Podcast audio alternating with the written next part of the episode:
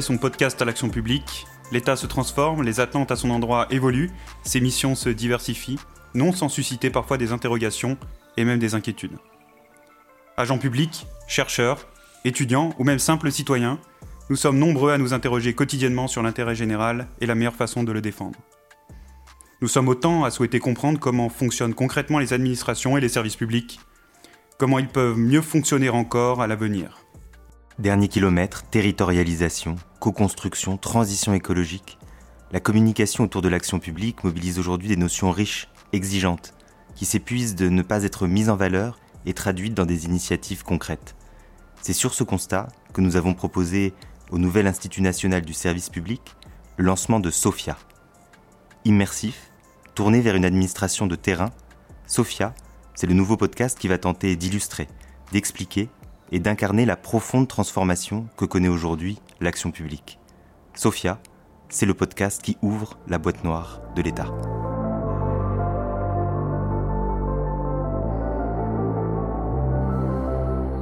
Quelqu'un qui aujourd'hui euh, télétravaille depuis euh, la Thaïlande pour euh, un employeur français ou je le fiscalise? Lutte contre la fraude fiscale, fin de la taxe d'habitation, prélèvement à la source, taxe carbone. L'impôt est au centre des débats politiques et administratifs, mais également au cœur des préoccupations des citoyens et des entreprises de toute taille. Au milieu de cet océan d'interrogations se tient un paquebot, la Direction générale des finances publiques, la DGFIP. Avec son réseau de plus de 100 000 agents, maillant le territoire, cette direction née d'une fusion entre la Direction générale des impôts et la Direction générale de la comptabilité publique est une administration incontournable qui incarne peut-être, plus que toutes les autres, la relation ambivalente qu'entretiennent les Français avec l'État. En effet, l'exigence des citoyens en matière de services publics est forte. Cela impose de s'appuyer sur des financements. Or, personne ne veut voir sa feuille d'impôt alourdie. Notre invité aujourd'hui est le chef de l'administration fiscale, le directeur général des finances publiques, cette administration qui chaque année collecte des dizaines d'impôts et taxes différents qui viennent financer les politiques publiques. Bonjour Jérôme Fournel. Bonjour. Alors pour commencer euh, cet entretien, Jérôme Fournel, et pour bien exposer le, diagnostic, qu'est-ce qu'un bon impôt? Comment on le collecte euh, efficacement? Est-ce qu'il y a trop d'impôts en France? Euh, La première chose peut-être, c'est de vous demander euh, à vous, auquel chaque année 40 millions de Français vous disent au mois de mai combien elles gagnent, et dont l'administration est chargée de prélever ces dizaines d'impôts, qui vous êtes Peut-on vous demander de vous présenter? Comment on arrive à la tête de la DGFIP Est-ce que c'est une vocation de prélever l'impôt? Non, on n'est pas euh, directeur général des finances publiques, euh, on le devient. Euh, on le devient en parcourant un parcours de haut fonctionnaire à la fois à Bercy, mais à l'étranger aussi. J'ai travaillé au Fonds monétaire international, euh, dans des cabinets ministériels, euh, et puis euh, à plusieurs reprises diriger des équipes, parce qu'au fond, être patron d'une grande administration, c'est diriger des équipes, essayer de construire quelque chose avec elles, et, c'est ça qui, au fond, compte et qui fait qu'à la fin, vous arrivez ou pas à délivrer un service public. Mais il faut c'est vrai, avoir un peu le, le, service public chevillé au corps, ce qui est le cas depuis, à vrai dire, assez longtemps. Dans ce podcast, on essaie de, bien euh, identifier la singularité de l'administration, ce qu'est le métier des personnes qui la dirigent euh, comme vous. Et euh, à chaque fois, parce que ce sont des questions qu'on pose aux fonctionnaires, il y a la question de la relation avec le pouvoir politique. et cette question, elle se pose aussi en matière fiscale. Est-ce que vous pourriez nous dire comment on peut la caractériser pour éviter qu'elle soit fantasmée? La relation au pouvoir politique, c'est à la fois une relation quand on est euh, directeur général d'une, grande administration, c'est à la fois nécessairement une relation de confiance parce que on est effectivement en permanence appelé euh, à échanger avec euh, des responsables politiques et en même temps, ça doit être une relation de franchise. C'est-à-dire qu'il faut qu'un directeur général puisse dire ça c'est pas possible. Et euh, c'est pas possible, soit parce qu'à la fin le service il sera mal rendu, euh, soit parce que euh, c'est pas possible parce que la loi et le règlement l'interdisent. Je peux pas croiser telle donnée avec telle donnée, je peux pas donner à n'importe qui tel type de données. Il faut que les gens aient à en connaître, etc. Et donc faut qu'il y ait ce, ce double élément euh, de confiance sur le fait que, au fond, la personne qui dirige l'administration, elle est là pour euh, euh, mettre en œuvre des politiques décidées par le gouvernement, parce que à la fin, c'est bien le politique, c'est bien l'Assemblée nationale qui vote un texte de loi en matière fiscale. C'est souvent des textes législatifs, et, et, donc il faut derrière, je dirais que le, le, politique ait le sentiment qu'il va avoir une administration qui va y aller, qui va foncer, qui va faire euh, ce qu'elle doit faire pour faire en sorte que ça se mette en place, et en même temps euh, qu'il soit capable de lui dire, ben là non, euh, ça marche pas, c'est pas possible. voilà. Et puis par ailleurs, une administration qui soit force de proposition. et ça, c'est d'une certaine manière, je dirais, un, travail permanent de, de, proposer des choses aux politiques qui reprend ou qui reprend pas.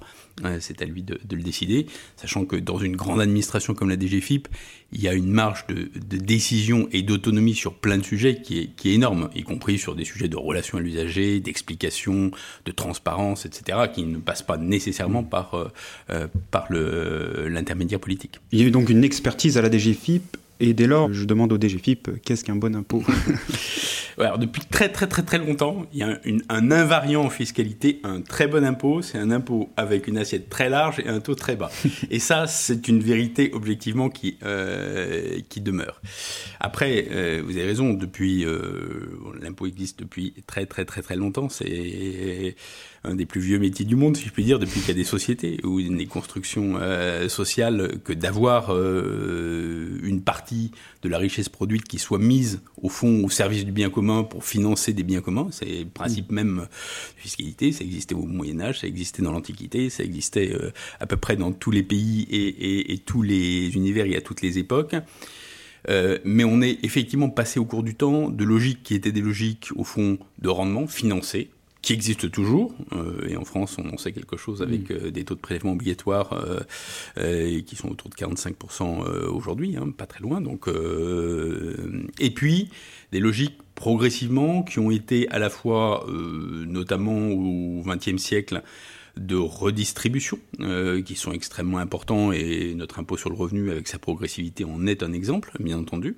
Euh, et puis des logiques d'incitation qui sont aujourd'hui ce qu'on voit arriver, euh, notamment depuis quelques années, notamment en matière de, de, fiscalité environnementale, pour essayer de modifier les comportements. Mais il n'y a pas que euh, l'environnement euh, euh, qui ont mmh. été l'objet d'expériences de, de, fiscalité environnementale. Il y a des taxes comportementales depuis très longtemps pour essayer de dissuader les gens de, de manger trop de sucreries, par exemple. ou, voilà, donc je dirais il y a, il y a tout ça, et, et c'est effectivement ces évolutions là euh, ils sont, mais il y a effectivement un, un élément majeur, et d'une certaine manière, que ce soit de la redistribution du rendement ou euh, de l'incitation, euh, la fiscalité appelle à un certain niveau de consentement. Mmh. Et, et, donc, je dirais un bon impôt, c'est aussi un impôt qui est accepté euh, par la population, qui est vu comme, d'une certaine manière, légitime sur le plan euh, social ou sociétal. Alors justement, pour terminé de, de, poser le paysage,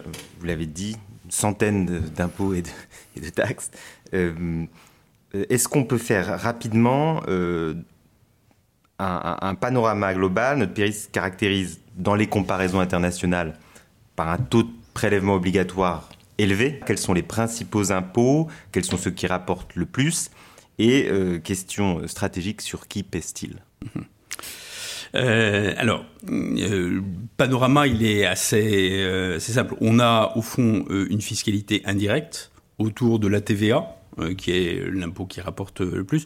Je sors la partie très française aussi.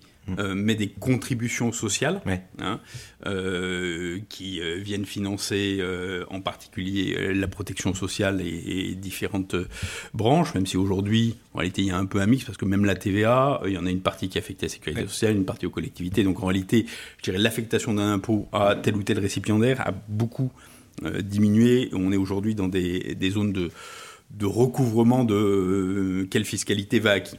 Mais euh, si je reste euh, hors euh, contribution euh, sociale, euh, globalement, on a effectivement la TVA qui est le gros impôt et tous les autres impôts indirects qui représentent quand même des montants euh, assez importants, que ce soit la TICPE, euh, la TICFE, euh, sur l'électricité, sur, etc. Donc je dirais cette partie-là qui est très significative. Et puis, et ça, c'est des impôts au fond, qui, que ce soit d'ailleurs des assises en fonction des volumes ou des impôts sur la valeur comme la TVA, c'est des impôts qui pèsent à la fin sur le consommateur. Il ne faut pas mmh. se tromper. Mmh. Mmh. Ils pèsent à la fin sur le consommateur. C'est lui, à la fin, qui paye le prix final. Et d'une certaine manière, euh, la cascade, euh, même si euh, la TVA est un impôt français et, très intelligent dans son mécanisme de, fonctionnement.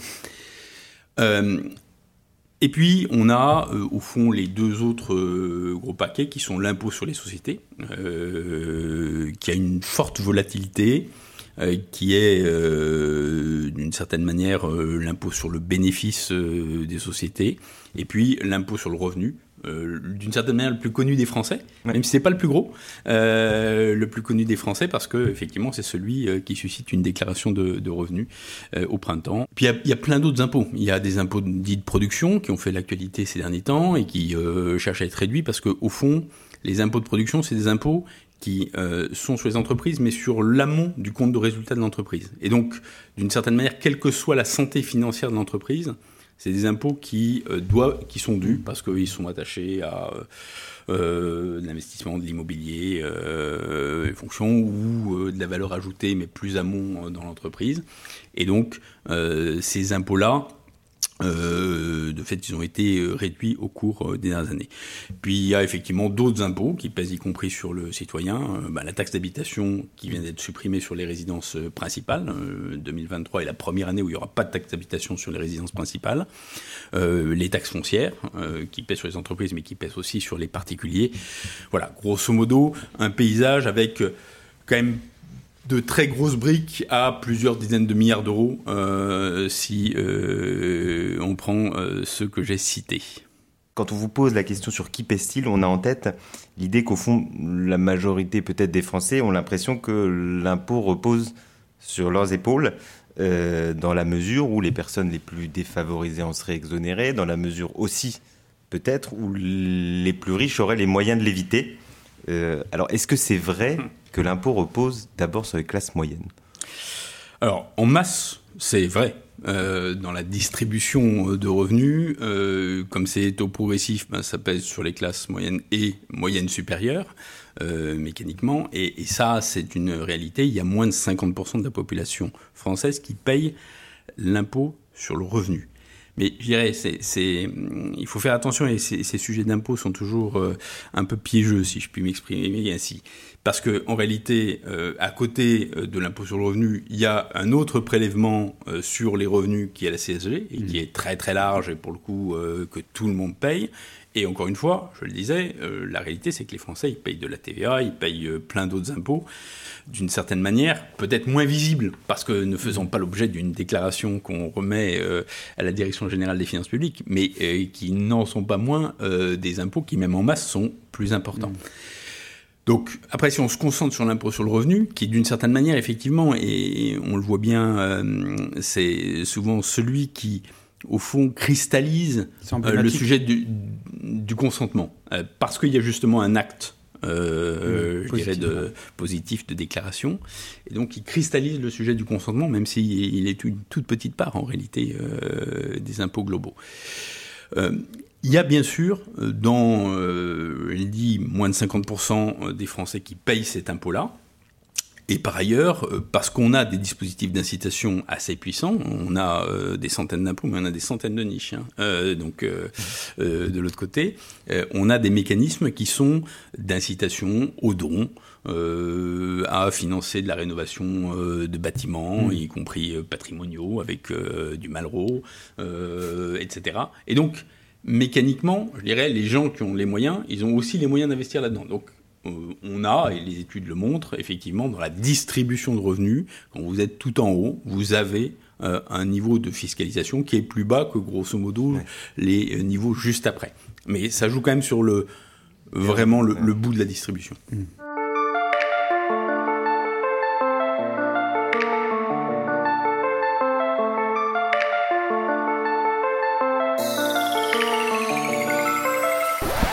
Les bases de la discussion sont désormais posées et parce qu'on s'intéresse ici dans Sofia aux, grandes transitions, euh, abordons le rôle de la DGFIP face aux grandes évolutions sociales, économiques euh, et technologiques. et c'est plus spécifiquement le thème de la réforme de notre modèle fiscal qui s'impose comme un marronnier avec l'idée que l'impôt ne serait plus adapté à une économie mondialisée, à un monde en proie au changement climatique, aux évolutions de la famille, euh, etc. Mais en même temps, les règles fiscales semblent changer tous les ans ou presque. quel est votre rôle dans ce processus? Et la réforme fiscale, c'est un vœu pieux ou une révolution permanente?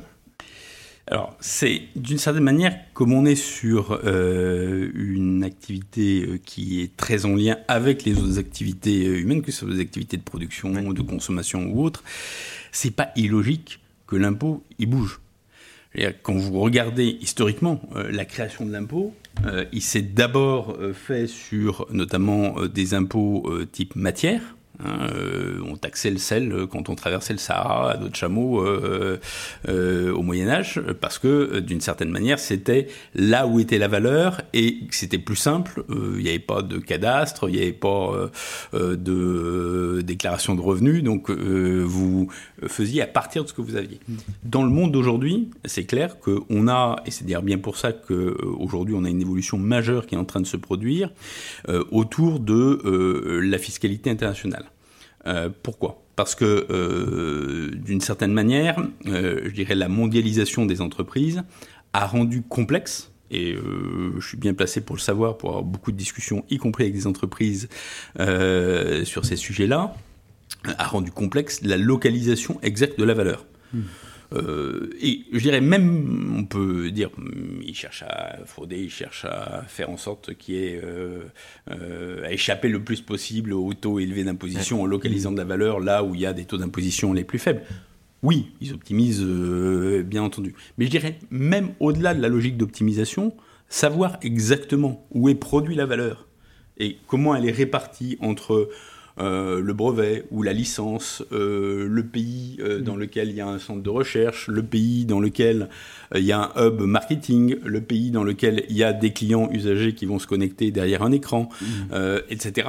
Objectivement, c'est juste pas simple du tout. Et donc, ce que fait aujourd'hui l'accord de l'OCDE, c'est de dire je fixe des règles au niveau international sur la manière dont je gère la fiscalité. Mm. Et, et, ça, par rapport à ce qu'on faisait, c'est-à-dire euh, au fond la fiscalité très nationale, euh, même s'il pouvait y avoir une directive européenne sur la TVA ou etc., en tout cas dans un cadre européen, et encore ça fixait des bornes, mais derrière euh, la gestion était très nationale, on change d'époque et on est en train de passer à de la gestion internationale.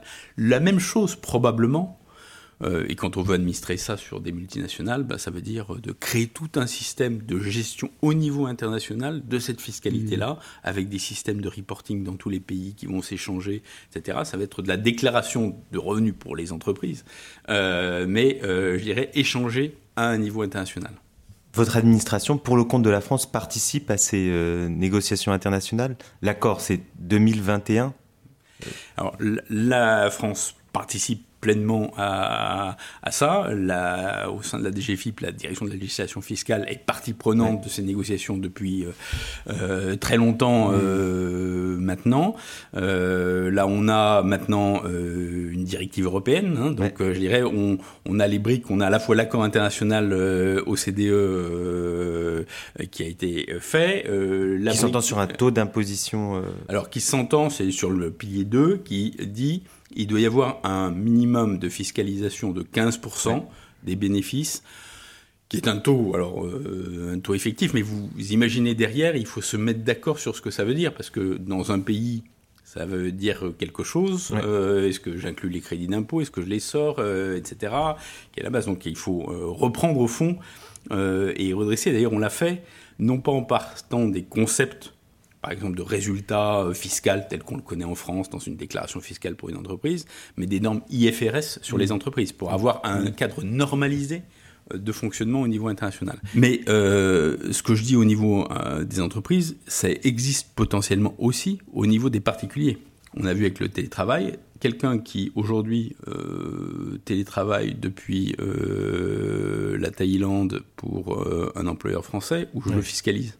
Hmm. Et donc, ces questions-là, elles sont appelées à se développer et mécaniquement, je dirais, elles vont entraîner des modifications euh, de la manière de concevoir et euh, de pratiquer, de mettre en œuvre la fiscalité. Ce que ça m'évoque tout de suite, c'est euh, la notion de justice fiscale, une notion qu'on a forgée un peu dans les frontières des, États-nations et qui aujourd'hui, avec les éléments que vous évoquez, me fait penser qu'on a peut-être besoin d'une justice fiscale internationale et sans gouvernance internationale. Est-ce que c'est pas un vœu pieux quand même alors oui non parce qu'on a euh, quand même beaucoup euh, d'accords, euh, si je puis dire, entre pays. Hein. D'abord il y a des conventions fiscales bilatérales ou internationales qui permettent de réguler une partie.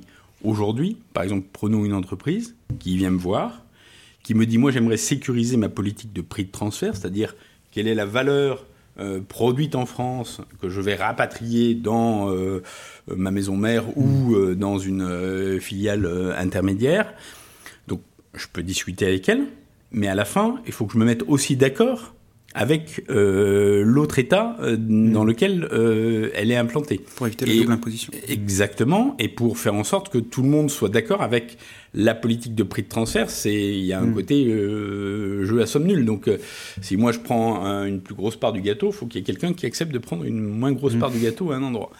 Et donc, euh, et donc, on a ces discussions. Et euh, on discute avec nos amis irlandais, avec nos amis américains. On a même des, des projets où on, on est en, en, multilatéral à cinq ou six pays pour sécuriser une politique de prix de transfert. Euh, voilà. Là aussi, c'est des choses qui existent depuis un certain temps, mais qui sont en train de croître en, mmh. en volume euh, et en mode de fonctionnement. Alors, c'est pas encore la grande administration fiscale euh, internationale, euh, le FMI de la fiscalité, non. Euh, mais, mais néanmoins, c'est quelque chose qui, objectivement, change quand même un peu la donne sur la façon dont nous, on pratique la fiscalité, et qui est un élément d'équilibre aussi, justement, par rapport au sujet de, de justice fiscale c'est qu'à la fin, euh, tous les acteurs, ils doivent, il faut mm. qu'il y ait d'une certaine manière une certaine rationalité économique. Parce que vous pouvez dire, bah moi je vais prendre euh, un gros tiers euh, truc, j'augmente complètement la part que je prélève dans le cadre de la politique de, taxation de l'entreprise. Si ça n'a juste aucune base économique, vous n'allez pas pouvoir le faire. Mm. Après, il y a des sujets sur lesquels c'est plus difficile. Euh, y compris par exemple sur les sujets de recouvrement euh, à l'international, où euh, les accords, il y a des accords et de l'assistance au recouvrement pour aller chercher l'impôt une fois qu'il est dû, y compris transfrontière. mais parfois ça fonctionne, parfois ça fonctionne moins bien.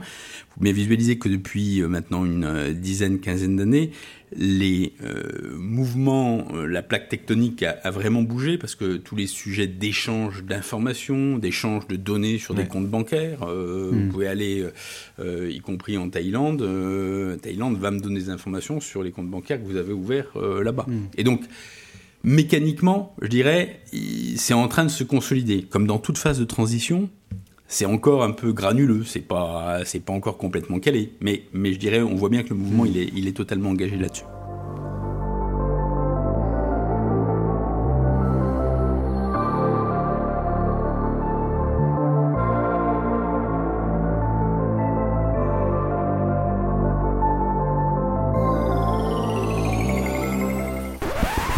Évoqué, on a parlé de fiscalité comportementale, euh, on va parler peut-être plus précisément de fiscalité environnementale, euh, notamment parce que vous avez, euh, comment dire, mis en lumière l'une des caractéristiques d'un bon impôt du point de vue de la DGFIP, une assiette large, un taux bas, des éléments qui peuvent entrer en contradiction avec les objectifs qu'on donne à un impôt qui a vocation à, changer les comportements et à agir efficacement en faveur du climat, en faveur euh, peut-être euh, demain de la qualité de l'air, etc.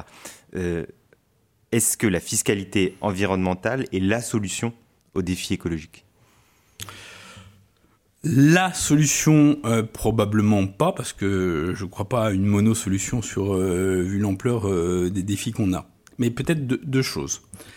La première, je vais faire un détour, c'est qu'une administration de 100 000 agents, par essence, elle a ses propres enjeux environnementaux. Je suis producteur de services. j'ai un réseau sur l'ensemble du territoire français avec même des, gens qui sont à l'étranger. Hmm. J'ai des gens qui euh, prennent l'avion pour euh, aller, euh, y compris parce que j'ai des services outre-mer, ou parce que, etc. Et donc, la question de comment moi, en tant que producteur de services publics, je contribue aux objectifs environnementaux est déjà un sujet. Mmh. Il faut, faut jamais oublier cette dimension-là, parce que elle n'est pas simplement dans les outils qu'on utilise, elle est aussi dans la manière dont on produit les services. Mmh. Et c'est vrai sur de l'immobilier public, c'est vrai sur plein de choses. Et on a un plan de transition à la DGFIP pour justement faire en sorte euh, d'essayer de coller euh, aux mmh. objectifs.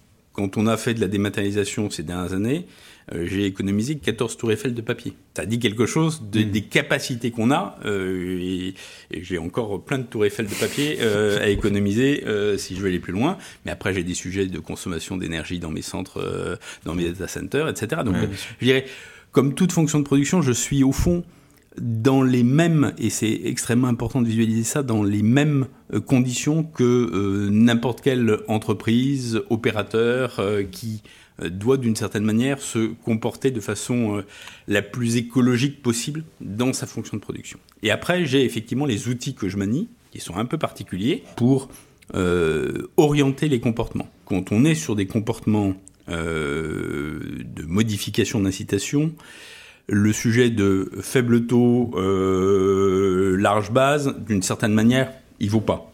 Et les expériences qu'il y a eu, y compris d'ailleurs sur des produits très polluants dans d'autres pays, par exemple en, Suède, à un moment donné, ils avaient mis des taux. Euh, C'était pas sur euh, carbone, mais sur euh, des produits euh, extrêmement polluants. Ils avaient mis des taux, mais juste considérables. C'était plusieurs centaines de pourcents, juste pour donner un signal qui était extrêmement violent, de dire arrêtez, et, ça a bien fonctionné. Parce que quand vous montez le prix à un certain niveau, ça mmh. fonctionne mmh. bien. On connaît d'ailleurs ça sur la fiscalité euh, du tabac depuis très longtemps pour inciter les gens à diminuer leur consommation de tabac. on a monté euh, à la fois les prix et euh, la fiscalité pour euh, décourager. Et ça a des effets. Ça a des effets réels. Là, on n'a pas un paradoxe, excusez-moi, parce que la, la, fiscalité environnementale, elle vise à corriger des comportements, mais un des rôles de l'impôt, c'est quand même d'être rentable. Donc, très concrètement, si la fiscalité environnementale est vraiment couronnée de succès, et que, par exemple, la consommation d'énergie fossile disparaît en France, Comment on compense euh, la, perte de la taxe intérieure de consommation sur les produits énergétiques qui a un rendement de, 30 milliards? Et c'est pour ça que vous ne pouvez pas donner un rôle de rendement à une fiscalité qui a vocation d'une certaine manière à ne durer qu'un temps. Mais il y a deux limites à ça. La première, c'est que euh, un objectif d'incitation euh, chasse l'autre. Donc, euh, il y a un moment, c'est celui-là, puis il y en aura un autre, et puis etc. Et donc, d'une certaine manière, ça, ça procure, mmh. voilà, ça procure toujours un certain rendement. Deux, c'est que quand même notre appareil fiscal français, le rendement principal, il n'est pas construit là-dessus. Mmh. Je, bien sûr, la TICPE est importante, bien sûr, voilà, mais il n'est pas construit là-dessus. Et de même euh, si on remplace euh, des produits pétroliers par de l'électricité, euh, en espérant qu'elle soit produite de façon décarbonée, ben, j'aurai plus de TICFE.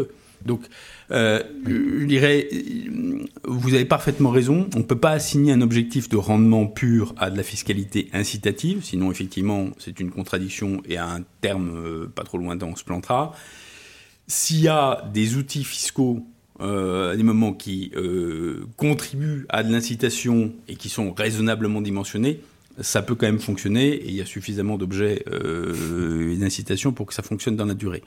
En même temps, on voit, et c'est une des difficultés, on l'a vu au moment de la taxe carbone euh, très fortement, c'est que c'est pas facile et que c'est logique. on parlait de consentement à l'impôt tout à l'heure.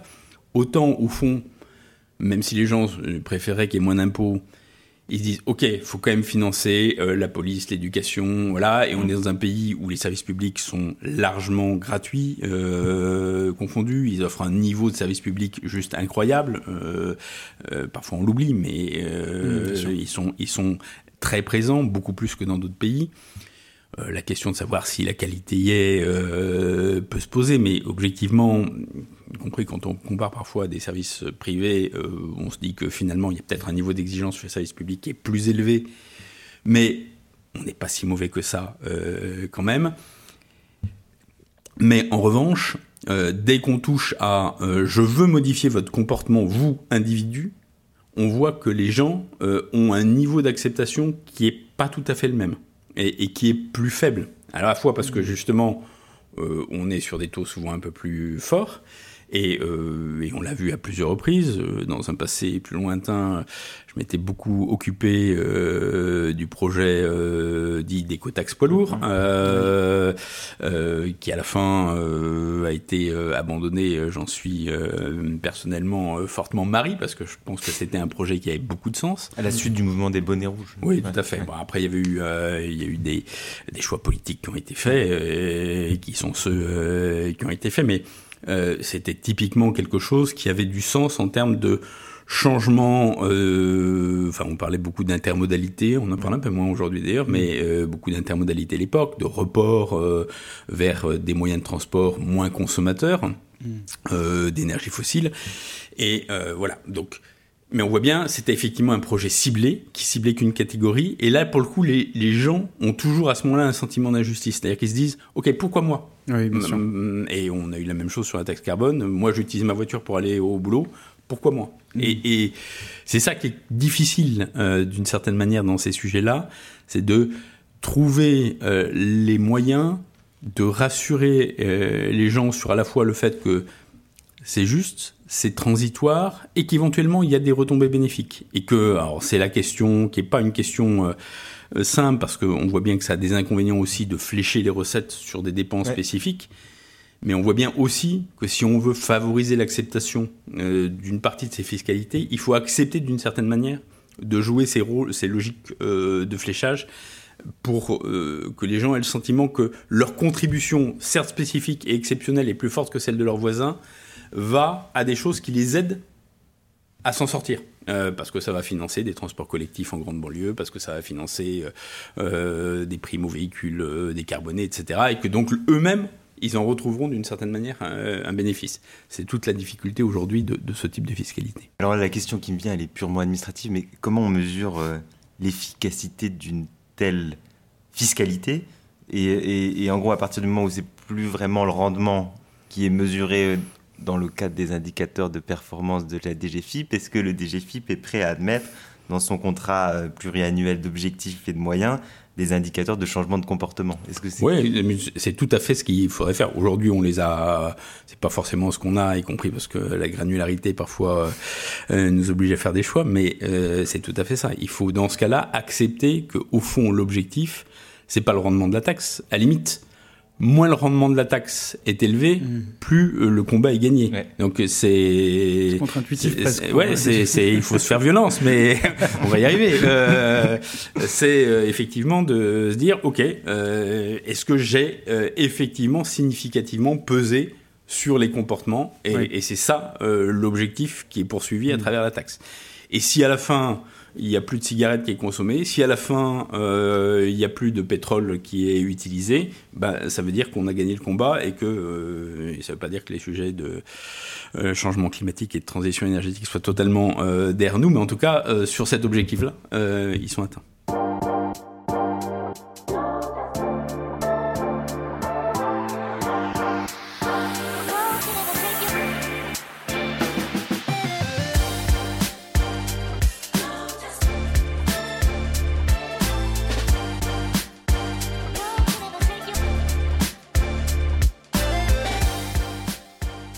Rappelé le rôle de la DGFIP dans l'acceptation euh, de la fiscalité et dès lors la relation de la DGFIP avec les usagers est identifiée désormais comme un élément central du consentement à l'impôt. Euh, pour autant, l'administration fait face à plusieurs injonctions paradoxales. Efficience contre maillage euh, territorial, individualisation contre simplification, recouvrement maximal contre droit à l'erreur des contribuables. Dans ce contexte, est-il illusoire d'améliorer la relation des Français avec euh, l'administration fiscale? Je crois pas. D'abord parce que je dirais ce que nous disent les Français quand on les interroge via des sondages, et pas que nous, hein, y compris des instituts indépendants, Institut de l'ouvrier et, autres, ou nos propres sondages euh, internes, euh, on a des sondages BVA, on a un certain nombre d'indicateurs qu'on suit. les Français, quand même, ils nous disent euh, vous êtes une administration où, euh, je dirais, on a une relation qui est euh, relativement confiante. Ils nous font relativement mmh. confiance. à 82%, ils nous disent qu'ils sont satisfaits du service qu'on fournit. Sur un sujet aussi mmh. touchy que la fiscalité, c'est pas si mal. Ça veut dire, je dirais qu'ils ont le sentiment d'avoir face à eux des interlocuteurs qui sont plutôt dans l'accompagnement, dans le conseil. On a des taux de décroché, par exemple, dans nos centres de contact téléphonique, qui sont très élevés. Donc, euh, je dirais, tout ça fait euh, un paysage qui, euh, d'une certaine manière, est plus favorable que celui qu'on pourrait craindre. Il en reste pas moins que, vous avez raison, on doit gérer plein de paradoxes. Et on essaye de les gérer de la manière la plus intelligente possible en essayant de croiser trois choses. La première, c'est qu'on a décidé depuis longtemps, c'était mes prédécesseurs, mais on a continué cette politique, une politique dite multicanale. C'est-à-dire qu'au fond, on considère que nos usagers, pour les atteindre, il faut à la fois être capable d'avoir des outils euh, numériques euh, de bons standards et euh, le site impôt.gouv.fr en est un et les mmh. gens il, bien grosso modo il, est bien noté les gens trouvent que c'est relativement simple malgré la complexité de la fiscalité mais ça veut dire aussi que vous le faites évoluer en permanence, comme n'importe quel site. C'est-à-dire que vous travaillez en permanence. Aujourd'hui, on travaille sur euh, euh, mettre, on a déjà un site sur euh, portable, mais on va accroître les fonctionnalités là-dessus, etc. Pour faire en sorte que, je dirais, on soit au niveau de standard qu'on retrouve, voire même peut-être un peu mieux euh, qu'on trouve sur d'autres sites. et ça fait partie du consentement à l'impôt. Le deuxième, c'est que au fond, il y a plein de gens, ils téléphonent. et on voit que le canal téléphonique aujourd'hui, il est extrêmement utilisé. Hmm. Ils téléphonent parfois juste pour se rassurer. Euh, parce qu'ils ont déposé, ils savent plus euh, mmh. s'ils ont euh, touché la date limite. Ça peut être des gens qui utilisent le numérique, mais ils ont besoin à un moment donné d'avoir un élément de confirmation. Un contact humain aussi. Du contact humain, voilà, un, un, élément où ils sont pas tout seuls face à la machine. Alors, en réalité, même face à la machine, euh, on les aide. On fait par exemple du cobros, c'est-à-dire que l'opérateur téléphonique à distance, il peut prendre la main en même temps sur l'écran et donc aider la personne.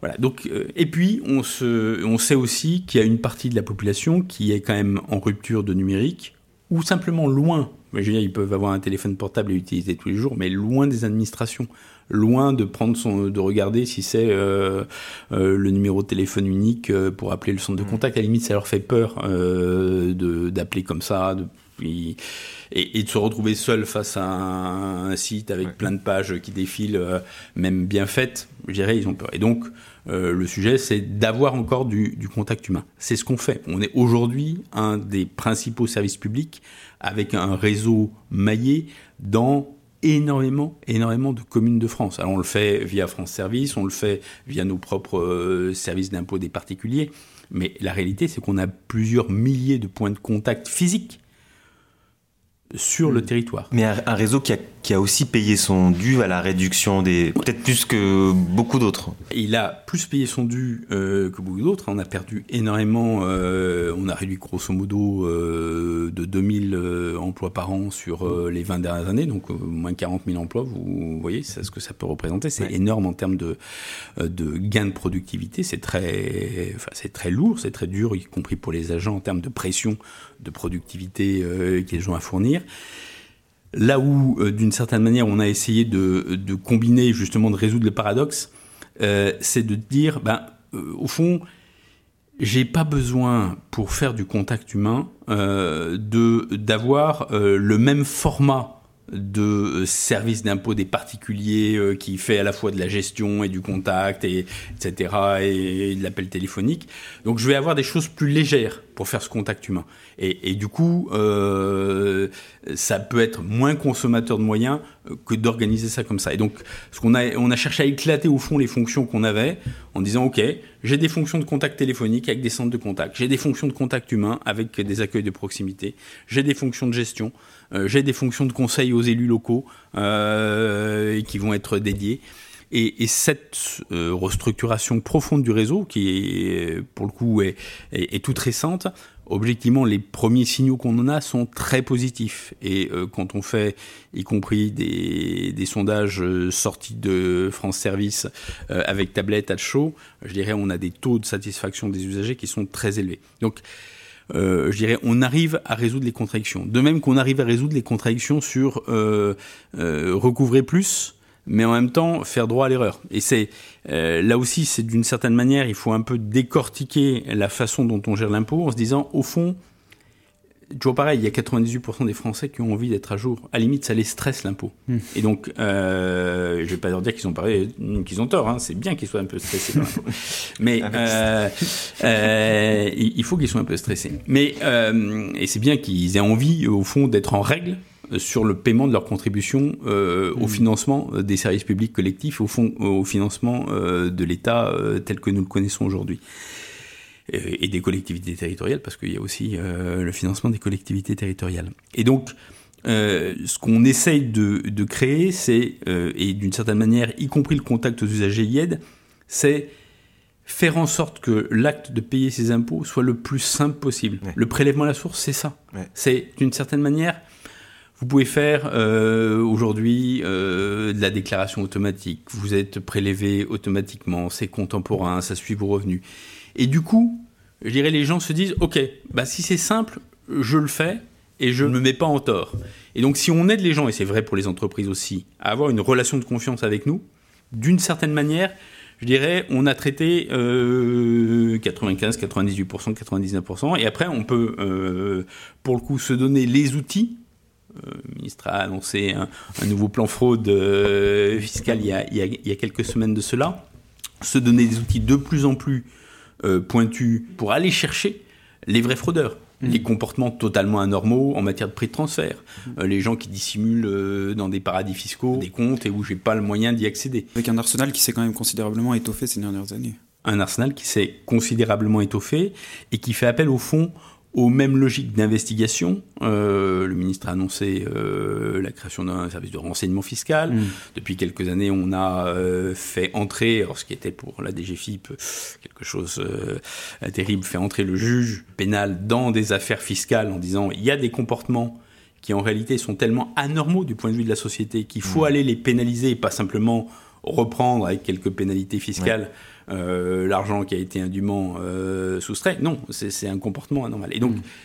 cet arsenal-là euh, d'investigation, avec ben, derrière des officiers du fisc judiciaire, avec des pouvoirs d'investigation quasiment équivalents à ceux d'OPJ dans le champ qui est leur, mm. la capacité de faire des commissions rogatoires internationales quand on va aller chercher de l'information à l'étranger, etc. Mm. Ben, ça, c'est des éléments, il me semble, qui d'ailleurs contribue à ce que les gens, euh, la très très très très large majorité des gens qui a juste envie, se disent ok, moi je fais bien mon truc, mais eux, à la DGFIP, ils font leur boulot mm. d'aller chercher euh, les méchants. Et euh, plus, au fond, j'ai confiance dans leur capacité d'aller chercher les méchants, plus ah je suis prêt à, payer mon dû. Mm. Et ça vaut, je pense, sur toutes les fiscalités, qu'elles soient de rendement ou incitatives. On se demandait le niveau d'acceptation euh, et de consentement à la fiscalité euh, environnementale. Je pense que ça joue aussi euh, sur cette partie-là.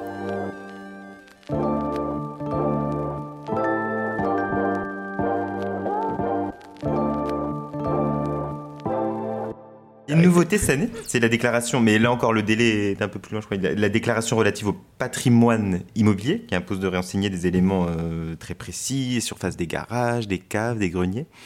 Euh, la démarche de, l'administration fiscale s'appuie, euh, vous l'avez dit, sur des technologies de pointe, avec, on l'a vu récemment, des dispositifs de détection des piscines par intelligence artificielle dans le cadre du programme Foncier Innovant. Donc la DGFIP amasse de nouvelles données. Elle est sans doute euh, l'administration en France qui collecte et stocke le plus de données personnelles. Quelles sont les limites à cette collecte? Existe-t-il des garde-fous? Et comment on conjure la tentation de devenir euh, Big Brother? C'est tout à fait exact qu'on a énormément de données, y compris d'ailleurs pour des bénéfices qui peuvent être euh, hors de la sphère fiscale. Je un exemple, on a des données sur le revenu fiscal de référence. Il se trouve qu'il y a plein de sujets euh, donc le niveau de revenus euh, par foyer euh, des gens. Il y a plein de sujets dans le domaine des prestations sociales, dans le domaine de livrets défiscalisés, etc., qui sont en réalité liés à un niveau de revenu. Et donc on a monté, par exemple, pour les banques, pour leur permettre de vendre le livret d'épargne populaire qui n'était pas assez connu, pas assez développé, et qui est un bel outil, je dirais, d'épargne en faveur des ménages les moins aisés. Euh, eh bien, on leur a permis, on a fait une API, donc qui vient chercher de l'information chez nous, enfin, et, elle la pousse. C'est un programme informatique qui euh, permet de faire une interface, pour parler simplement, vers euh, d'autres acteurs. Et donc nous, on a beaucoup euh, d'API qu'on construit nous-mêmes, hein, qu'on développe. On a même maintenant une fabrique à API euh, pour passer à l'étape industrielle, je dirais, de fabrication de ces interfaces, pour aller Chercher donner cette alors l'apprendre dans notre système d'information et dans ah nos bases de données et la mettre à disposition, l'exposer au bénéfice d'acteurs définis. Il y a tout un protocole pour des acteurs. Enfin, hein, si vous, vous allez me demander l'API pour euh, euh, avoir le RFR euh, de tous les gens de votre rue, je vous la donnerai pas parce que vous n'allez pas en connaître. Mais en revanche, si c'est dans le cadre d'un service public ou d'un produit, par exemple, d'épargne réglementée comme le livret d'épargne populaire, je peux le faire. Et donc, bien sûr, ça est encadré, il faut des textes, il faut la loi, etc., dans un certain nombre de cas. Et donc, on met à disposition ces données. Deux, effectivement, on a un champ euh, majeur, euh, à la fois de lien avec d'autres acteurs, mais euh, nous, d'exploitation des données. C'est ce qu'on est effectivement en train de faire en ayant structuré au fond au sein de la DGFIP toute une délégation à la transformation numérique. C'est plus de 200 personnes maintenant hein, avec les prestataires et, et, les forces internes. et ça grossit encore pour avoir un lac de données dans lequel toutes nos données sont structurées, référencées, identifiées.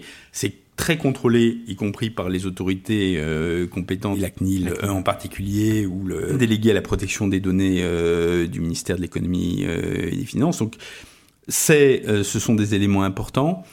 Je dirais, le risque aujourd'hui, y compris dans un cadre qui est quand même en France assez liant, objectivement, j'aimerais avoir plus de liberté que je n'en ai.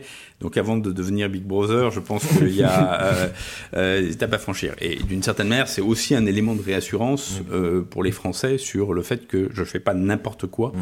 Euh, de leur donner. On est extrêmement vigilant euh, là-dessus et euh, au-delà d'être soumis à plein de contrôles, il y a plein d'acteurs qui, qui veillent sur ce que je peux en faire.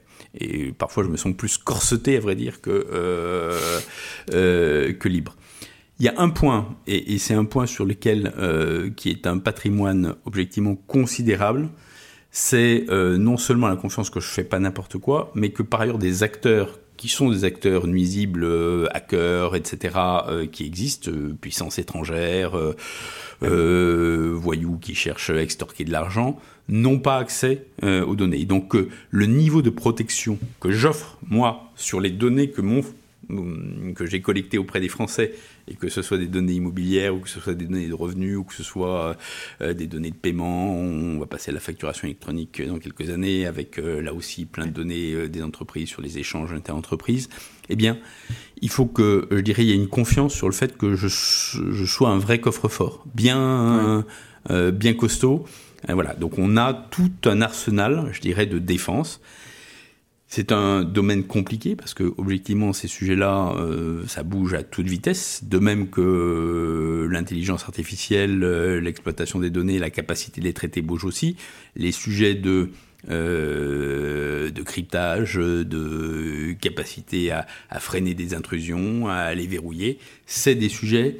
et je pense que pour nous, ce capital de confiance-là, donc grosso modo, on vous donne nos données et on sait non seulement que vous n'allez pas en faire n'importe quoi, mais il y a éventuellement des, des policiers de la donnée qui vont euh, aussi vous assurer. Mais par ailleurs, vous avez pris les mesures qui sécurisent et qui font que les données ne vont pas partir dans le décor, partir dans la nature, être exposées euh, euh, sur le dark web ou ailleurs. C'est un élément très important et c'est vraiment un sujet d'énorme attention de notre côté. Eh bien, merci Jérôme Fournel. un dernier aspect qu'on aimerait évoquer avec vous, euh, en tant que manager en dernier ressort, je dirais, de, de 100 000 euh, agents. 100 000 agents avec une moyenne d'âge proche de, 49 ans, euh, des métiers changeants. ça pose un contexte dans lequel on aimerait savoir comment on parvient à continuer d'attirer des talents et fidéliser aussi les agents qui sont déjà, qui sont déjà dans les murs de la DGFIP comment on embarque et on forme des agents euh, expérimentés par exemple et souvent spécialisés vers de nouveaux métiers et, comment on, leur apprend à utiliser de nouveaux outils. Et enfin, un peu une dernière question, quelles sont les qualités que vous identifiez pour bien manager euh, à la DGFIP Enfin, que je fasse mon autocritique à la fin. Euh, euh, première chose sur les, euh, on a effectivement d'énormes besoins de recrutement. Donc aujourd'hui, je recrute à peu près 5000 personnes par an. Euh, c'est à peu près mon volume de recrutement actuel euh, chaque année. Et en réalité, j'ai besoin de on a beaucoup parlé de fiscalité parce que c'était un peu le, centre du sujet, mais euh, à l'intérieur de la maison des GFIP, j'ai euh, bien sûr des métiers RH, euh, gestionnaire de moyens, des métiers immobiliers avec la direction de l'immobilier de l'État, j'ai des métiers de gestion comptable, j'ai des métiers de valorisation ou de vente aux enchères, j'ai des métiers de gestion des successions des errances, j'ai des métiers de... j'ai énormément, énormément de champs métiers, j'ai des gens qui sont euh, qui versent les pensions de l'État euh, avec des sites internet euh, j'ai besoin énormément d'informaticiens, j'ai plus de 4000 informaticiens au sein de la maison. Donc, je dirais j'ai des métiers objectivement dans plein plein de domaines. Et donc un des premiers éléments, je dirais de, de c'est de se dire au fond il faut que je fasse visualiser à la fois la, la richesse et la diversité et quelqu'un qui entre à la DGFIP, c'est quelqu'un qui va pouvoir parcourir éventuellement et changer de métier, changer de fonction. Voilà. Toujours avec, euh, c'est la deuxième euh, condition, si je puis dire, qu'on met, euh, avec un, sens des valeurs du service public et une déontologie extrêmement forte. Pour nous, ça aussi, c'est des éléments fondamentaux. Je crois qu'aujourd'hui, d'une certaine manière, avoir des gens qui ont des missions qui sont clés, euh, l'infrastructure financière, fiscale, de gestion euh, publique l'État, elle est absolument euh, clé de toutes les évolutions. on a parlé tout à l'heure comment on se relie aux politiques, etc. Mais je dirais il y a plein de choses où on est en réalité euh, c'est nous qui décidons de faire de la transparence. On a commencé à publier euh, des informations, des études, des analyses euh, sur la fiscalité, sur la situation comptable des collectivités, sur etc. Et donc, on a besoin de gens qui sont en fait assez créatifs, y compris pour adapter une maison qui bouge beaucoup. Donc, il mmh. faut des gens qui adapte les outils, adapte les moyens de communication avec les usagers et, le sens au fond de, cette relation avec euh, les usagers. Après, c'est vrai que, y compris notre, nos propres agents, mais y compris le directeur général euh, des finances publiques, il n'a pas baigné euh, dans l'IA depuis qu'il est tout petit. donc, lui-même, il doit, on doit sans cesse réapprendre des choses. Hmm. Euh, ça veut dire quoi? Euh, D'une certaine manière, de passer effectivement de logiques euh, où il y a des agents qui avaient un process à des logiques où il y a l'algorithme qui fait 50% du process, mais du coup je repositionne des agents sur de la valeur ajoutée plus importante. Et comment je le fais? Donc on a des programmes internes de formation, de développement de compétences, de passeport numérique pour faire en sorte que les agents ils montent en capacité. Vous dire que c'est simple? Je ne le dirai pas parce que c'est objectivement euh, extrêmement compliqué euh, et que chaque individu, je dirais, il y a des ressorts propres sur euh, ce qu'il a envie de faire, ce qu'il a pas envie de faire, comment il se positionne, comment il est capable d'accepter ses évolutions, comment il les vit d'ailleurs, même à titre personnel dans son dans son foyer. Je dirais, il y a des gens qui restent allergiques ou qui utilisent peu les outils numériques. Il y en a d'autres qui ont basculé à titre personnel et donc qui sont plus prêts à les prendre, y compris à titre professionnel. Euh, donc c'est une vraie stratégie de changement, de transformation pour essayer d'y arriver. Monsieur le directeur général des finances publiques, on avait prévu de parler 25 minutes ensemble. Et en fait, euh, la conversation a duré une heure, mais c'est l'avantage du podcast. Il n'y a personne après nous. Et euh, on veut frustrer personne, mais je suis pas certain qu'on va pas continuer un petit peu à discuter ensemble. Merci beaucoup d'avoir été notre invité dans Sophia. Merci beaucoup à vous. Merci.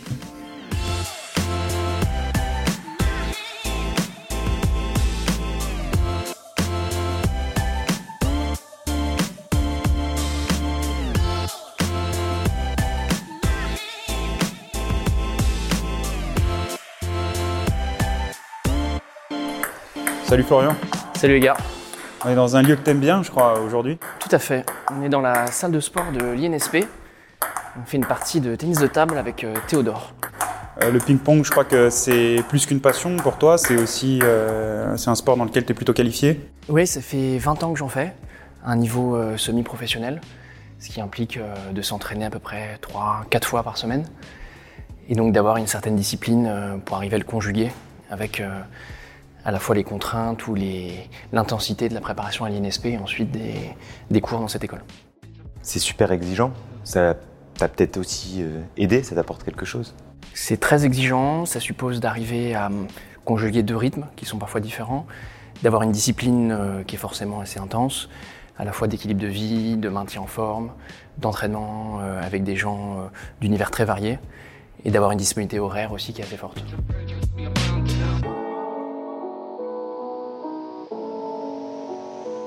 La scolarité, notamment l'année de stage à l'INSP, est souvent considérée comme très prenante en temps. Euh, il me semble que ton stage territoire, euh, tu l'as fait dans un, territoire ultramarin. Euh, la Polynésie. Est-ce que tu as pu continuer ta pratique sportive sur ce territoire? J'ai réussi à continuer et c'est vrai qu'en fait on a toujours tendance à considérer que dans un environnement professionnel, on n'a plus le temps de faire nos passions ou, nos, activités sportives et en fait je pense que c'est aussi une façon d'essayer de s'organiser au maximum. On peut toujours un peu trouver le temps.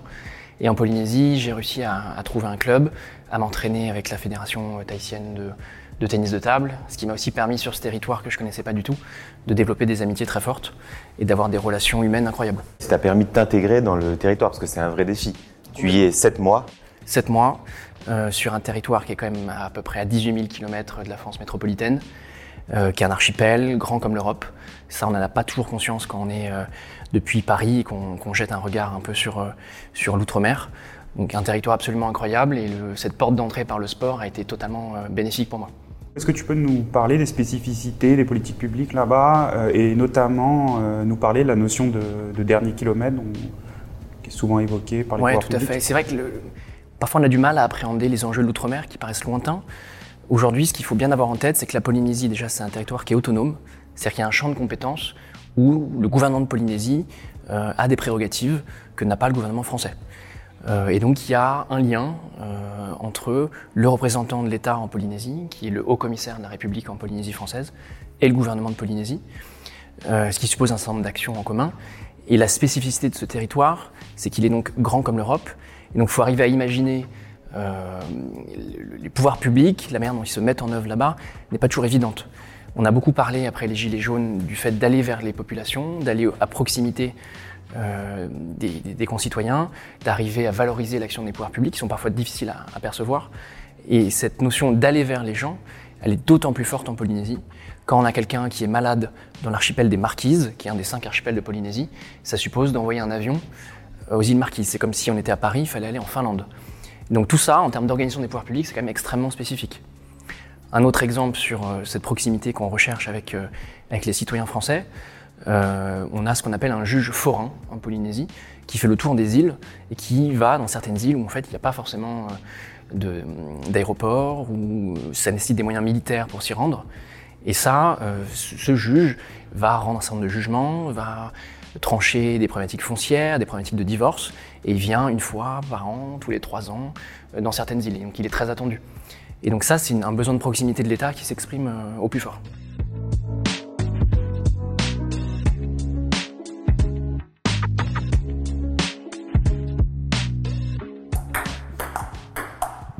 Et alors toi, quand tu es arrivé, c'est-à-dire en mai, l'élection présidentielle venait d'avoir lieu et il a fallu organiser les élections législatives.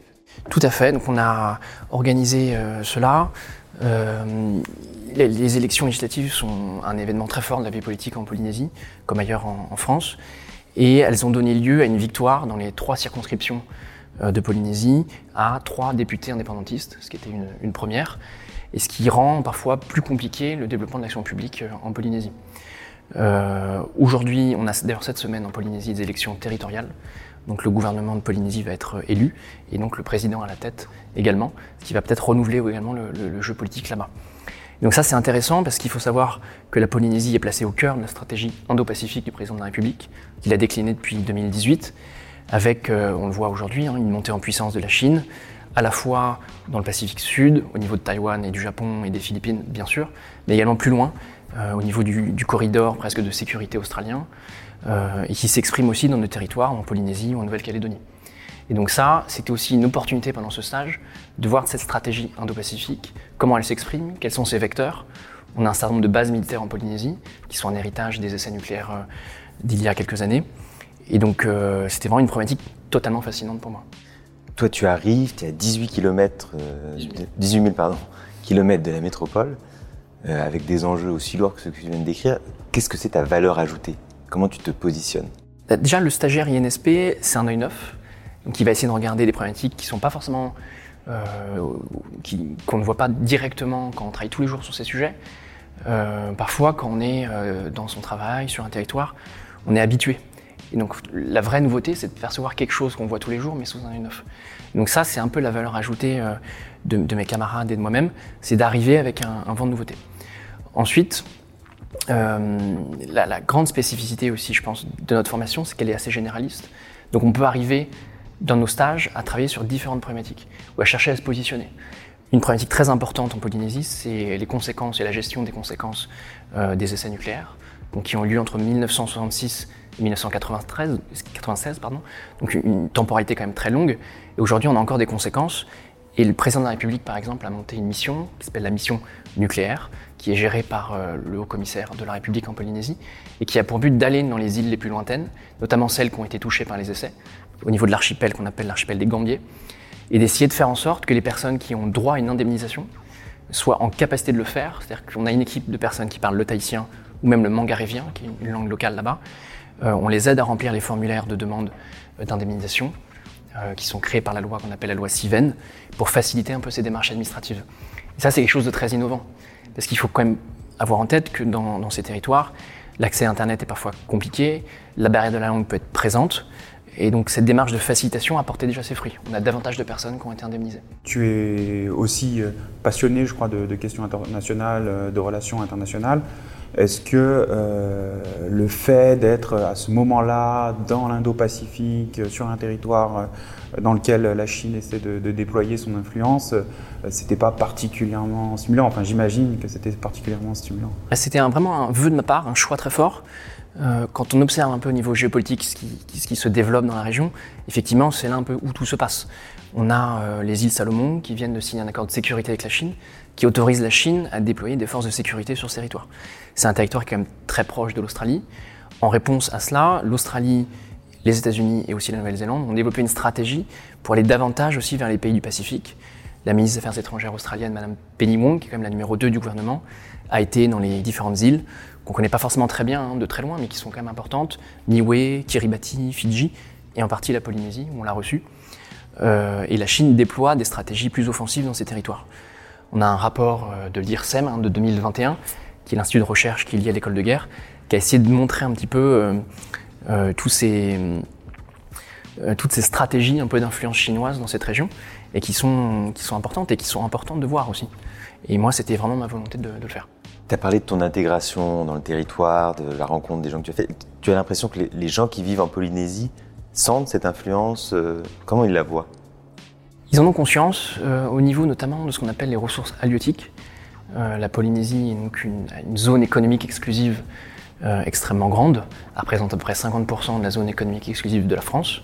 Et dans cette zone, on a une attention très forte qui est donnée à la ressource de la mer, aux poissons. Zone exclusive qui est la plus grande du monde. Qui est la, plus grande du, la deuxième plus grande du monde après les États-Unis.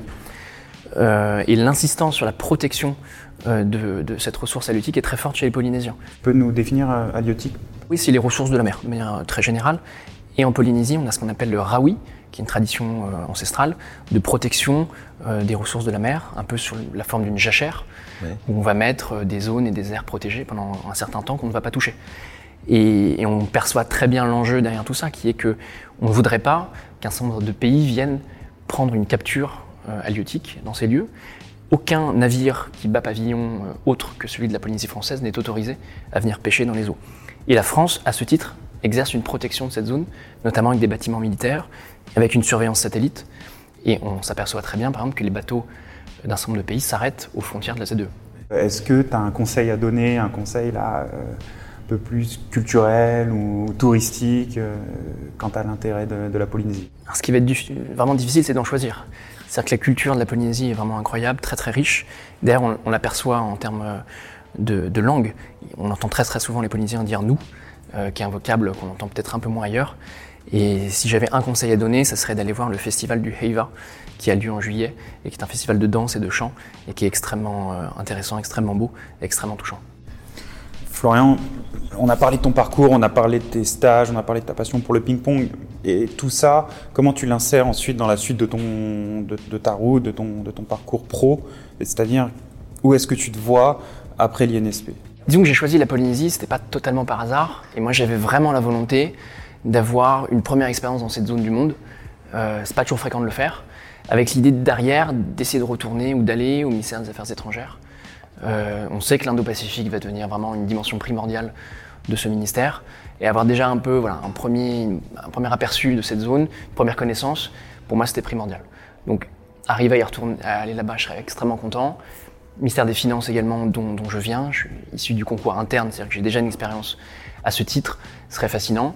Euh, je vais vous donner un autre exemple. en, Polynésie, on a travaillé sur un fonds qui vient en soutien aux énergies renouvelables. L'énergie est une compétence du gouvernement de la Polynésie. Et donc on aide à ce titre financièrement euh, le gouvernement à déployer un certain nombre de solutions dans des atolls où on n'a pas de réseau électrique, où la seule ressource est parfois le soleil. Euh, on a dû écrire un petit peu la mise en place de ce fonds, donc une dimension très économique et financière. Donc ça, ça m'a pas mal plu aussi. Donc aller dans les ministères qui y sont dédiés, ça serait vraiment super chouette. Super, merci beaucoup Flo. Bah de rien. On finit ce match. aïe aïe aïe, pas loin.